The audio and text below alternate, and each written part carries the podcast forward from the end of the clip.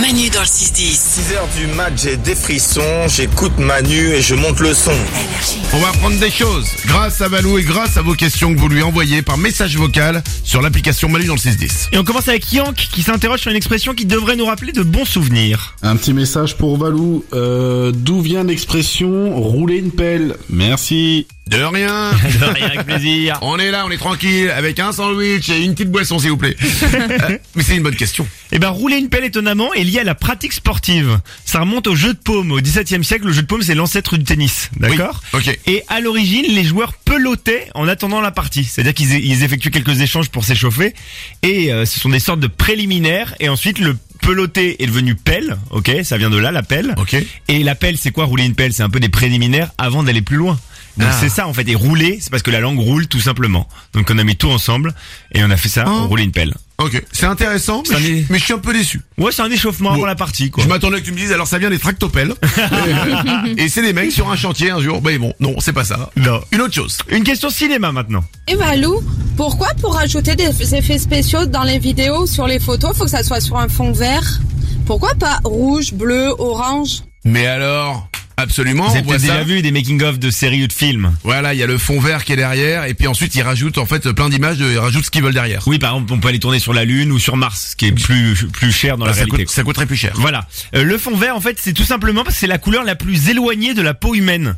Donc, en fait, l'incrustation se fait mieux et ça permet que le visage se détourne bien, se sépare bien du fond et qu'il n'y ait pas de, de bout de- du décor qui s'incruste sur la peau.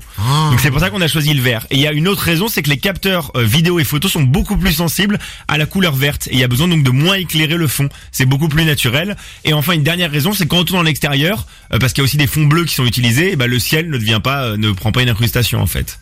Le vert, c'est une couleur qui est pas très présente, ce vert un peu spécial, un peu fluo, quoi. Oh, eh ben merci beaucoup pour ces explications. J'ai envie de dire, euh, top au cinéma. Action, co- coupé, travelling. Merci. Claire. On finit par une question sur un phénomène physique qui peut être gênant. Pourquoi quand on a faim, on a le ventre qui gargouille Très bonne question. Les fameux gargouillis, vous savez. Ah oui, et bien là, des fois, tu t'en as un petit, puis après, et ça reste pendant des Ah, heures. j'ai eu peur. Oui, d'accord. non, non, non, je parle de gargouille. Gargouillis qui durent longtemps. Il y a la faim.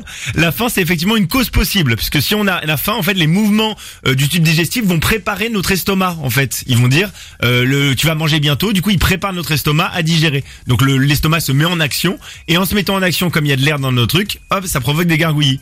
D'accord. Donc voilà, il y a ça, ça c'est la fin. Ensuite, il y a la digestion, puisque la digestion, là, nos ventres va, va se tendre pour faire avancer les aliments dans nos tubes digestifs. Ah Et ça provoque des gargouillis. C'est vrai Donc, il y a- qu'on demande pas ça, comment ça se fait que ça avance Eh ben ouais, c'est ça. C'est parce que ça se tord. Tac, le péristaltisme ça s'appelle. Et ça fait avancer. Ça, je le savais. C'est le, le terme Le- le- technique. le péristaltisme. Et comment on- comment on évite les gargouillis Déjà le chewing gum. Éviter le chewing gum. Pourquoi Parce que le chewing gum ça nous fait avaler de l'air.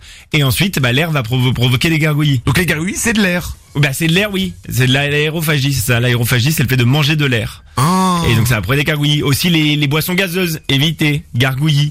Évitez le chou, le brocoli, évitez les légumineuses. Il y a D'accord. beaucoup de choses à éviter. Quoi. Ça marche aussi pour éviter de péter tout ça, hein, j'ai l'impression. Aussi, ouais, c'est- ah, je te cache pas que c'est souvent très lié. ouais. Le problème de l'air dans le ventre, quoi. oui, c'est ça. Eh bien, merci pour toutes ces infos. Avec plaisir. Les infos, il veut dire culinaire. Manu dans le 6-10. Allez, venez, Manu. Énergie.